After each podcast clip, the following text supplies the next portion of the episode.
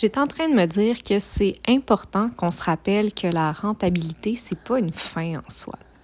Euh, ce matin, j'ai écrit une infolettre euh, à partir d'un d'un rapport que, que, j'ai vu sur quelqu'un qui avait analysé la rentabilité de jardiner.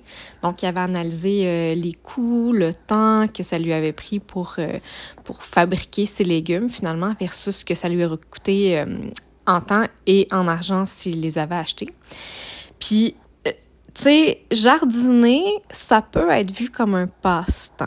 On s'entend clairement. Donc, tu sais, le temps que cette famille-là met à jardiner, ça peut être du temps qui, qui est pris pour être en famille, etc. Donc, la notion monétaire est intéressante, mais pas essentielle. Puis, tu sais, clairement, on le voit parce que, donc, c'est jardiner.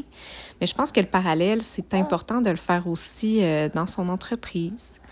Euh, il y a certaines choses que tu fais peut-être dans ton entreprise qui sont pour le plaisir, puis c'est important de le remettre au centre. Tu sais, si tu es entrepreneur, c'est probablement, oui, tu, tu, veux pas avoir d'autres... Tu veux être ton propre patron, mais, probablement que tu, tu apprécies certaines des choses que tu fais.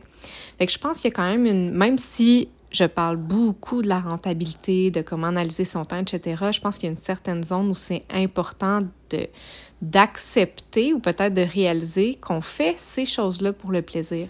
Ça veut pas dire que je pense quand même que c'est important de calculer l'espace qu'on leur met dans, dans notre horaire, ne serait-ce que pour protéger ce temps-là. Mais, euh, mais c'est ça.